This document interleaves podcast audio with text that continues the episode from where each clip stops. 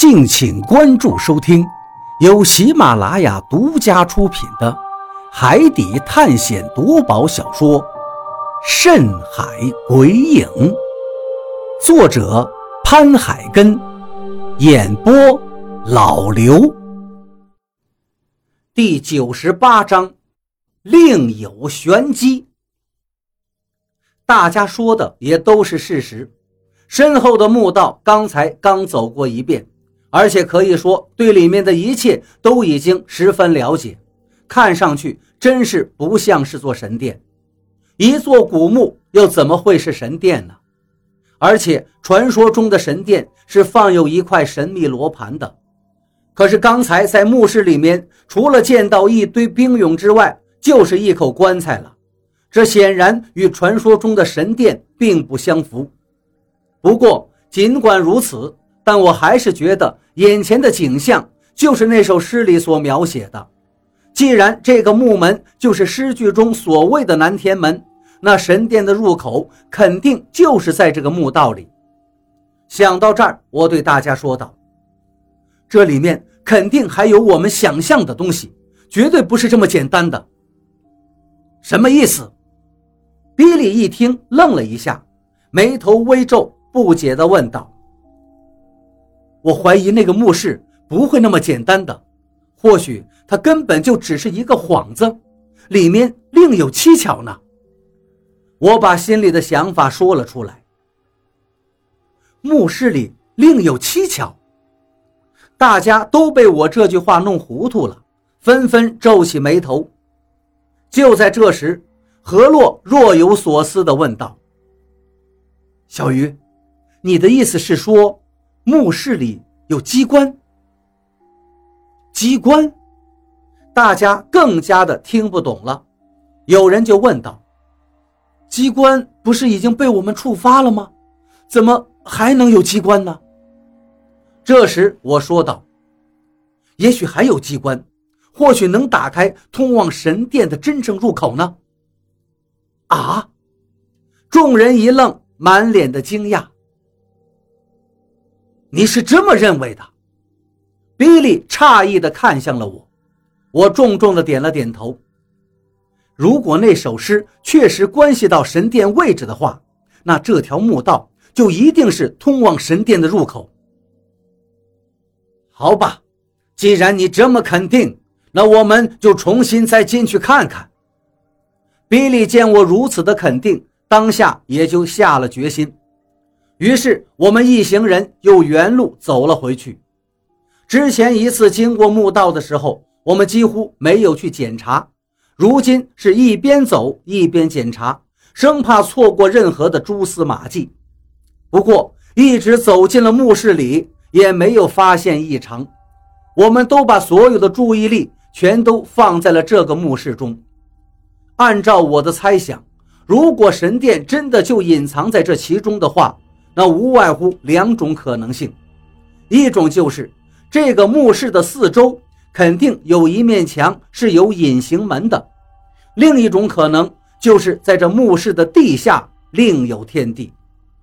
我把心里的分析讲了出来，大家也都十分认同，所以我们接下来就开始仔细的检查墓室四周的墙壁，还有脚下的地面。大家拿着手电。又是看又是敲，查得十分认真。可是，一通检查下来，大家都傻眼了，因为不仅是四面的石壁上没有任何的隐形石门，就连地面也没有发现什么异常。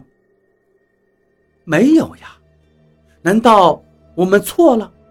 神殿根本不在这儿？张广川疑惑地看着我。其实我也有些不知所措了，能检查的地方都检查过了，而且还都检查得十分仔细。如果真有暗门的话，我们应该能够发现。怎么会这样呢？我眉头紧锁，这一次真的把我难住了。比利这时苦笑了一下，说道：“边鱼，看来你这回是真的猜错了，神殿的入口应该不在这里。”我们也觉得神殿入口不在这里，要不然不会发现不了的。大家也纷纷说道。李博士也说道：“便于兄弟，其实外面天边的金光，不仅仅只有站在这个墓道口能看到，你只要在这座金山上，任何位置都可以看到金满天的现象。”对呀，李博士说的很有道理。比利点点头，对李博士的话十分赞同。其实李博士这个说话确实就是事实。但是有一点，他也没有考虑到，那就是“南天门外金满天”这句诗里面的“南天门”，虽然只要有人在金山山顶上就能看到天边的漫天金光，可是你身后得有门呐。既然身后没有一扇门，自然就构不成诗句中那句“南天门外金满天”的情境。而眼下我们这个墓道的墓门。就非常符合诗句里面的意境。想到这里，我再次把自己的分析说了出来。李博士虽然也点了点头，同意我的观点，但是却摊了摊手道：“便于，你分析的这些观点，我也赞同。这里的木门加上外面的漫天金光，确实符合诗句中的描绘。但是你看，这里我们都仔细检查过了。”根本不可能隐藏着什么神殿入口啊！雷森也点了点头，说：“我看我们还是到别处寻找吧，这里估计是没有了。”见大家都这么说，我也只好点点头，叹了一口气，心想：或许真是自己想错了。接下来，我们开始陆续的往墓室外面走。何洛见我情绪低落，便过来安慰道。小鱼，别难过，我们再想办法，一定能找到的。张广川也拍拍我的肩膀：“是啊，一定能找到的，只不过不在这个墓里而已。毕竟我们哪儿都检查了一遍，只差没有去翻棺材了。”也许是说者无心，听者有意吧。当我听到张广川的话之后，突然间停住了。我感觉。我们漏掉了一个地方，没有检查。我愣愣地说道：“漏了一个地方。”张广川一愣，走在前面的比利他们也回过头来问道：“整座墓室都找遍了，连墓道也都找了一遍，没有遗漏的地方啊！”我立刻朝身后墓室中那口石棺一指道：“那里没有检查。”石棺，大家都是一愣，我点了点头，说道：“是的，就是漏掉了石棺，没有仔细检查。可是，便于，我们之前打开过石棺，里面除了一具干尸外，并没有任何机关。”比利一脸的不以为然。我摇了摇头。难道我说的不对吗？比利也是紧皱眉头。我又摇了摇头，道：“我们确实开棺看过了，但是并没有看过石棺的下面呀。石棺下面，众人这一下都傻了眼。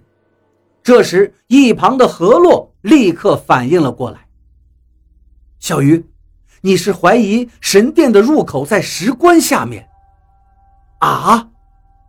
这一下，所有人都面面相觑起来。”显然，他们也有点怀疑了。毕竟，如果在石棺下面修一条通道的话，真的是很难让人发现的。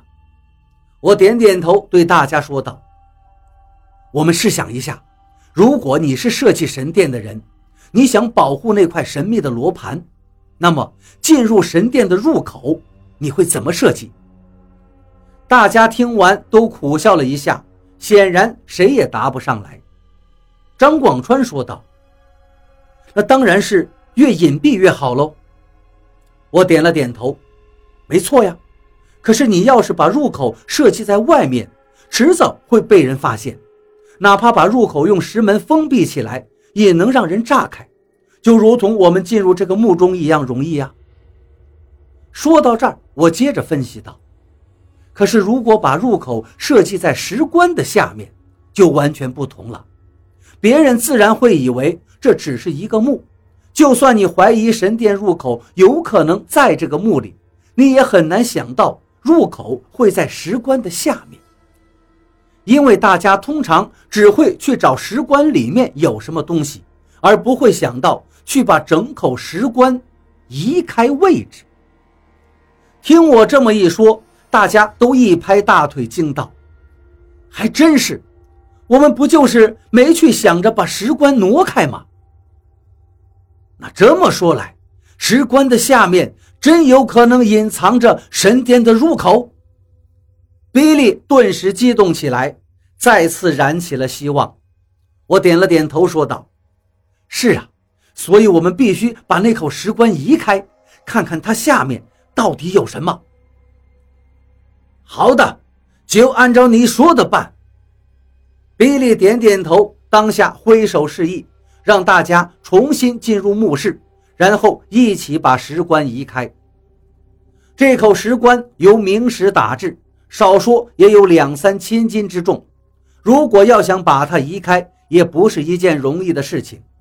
所以，几乎所有人都参与进去，一起用力，然后才将石棺挪动开了一点。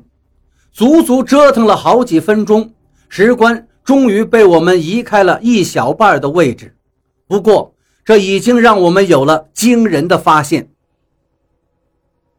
因为就在石棺下面的地面上，赫然出现了一个黑黝黝的地洞。这个发现让所有人惊喜坏了。这个地洞不用说就知道，一定就是我们一直在寻找的神殿入口。找到啦！终于被我们找到了！所有人激动万分，兴奋地叫了起来。比利也转过头对我竖起了大拇指：“边鱼，你太棒了！这回要不是你想到石棺下面，估计我们真的就错过了。”李博士也笑着点了点头：“是啊，这次如果没有便于兄弟，我们要想找到这个入口，真的是不可能的。”他们说的这倒是真的。如果不是我在临走时怀疑到了石棺下面，谁还会再次进到这个墓室里来检查呀？显然就会去到别处找所谓的神殿了。如此一来，恐怕这辈子都找不到神殿的入口。也正是因为如此，在听到他们的夸赞之后，我倒是欣然领受了。大家虽然难掩心中兴奋。但此时，这个洞口并没有完全打开，还有一半的洞口被石棺压着，所以我对大家说道：“我们还是先把石棺全都移开吧。”对，移开！大家激情高涨，很快就把石棺移到了一边。只见一个一平米左右的洞口完全显现在我们的眼前。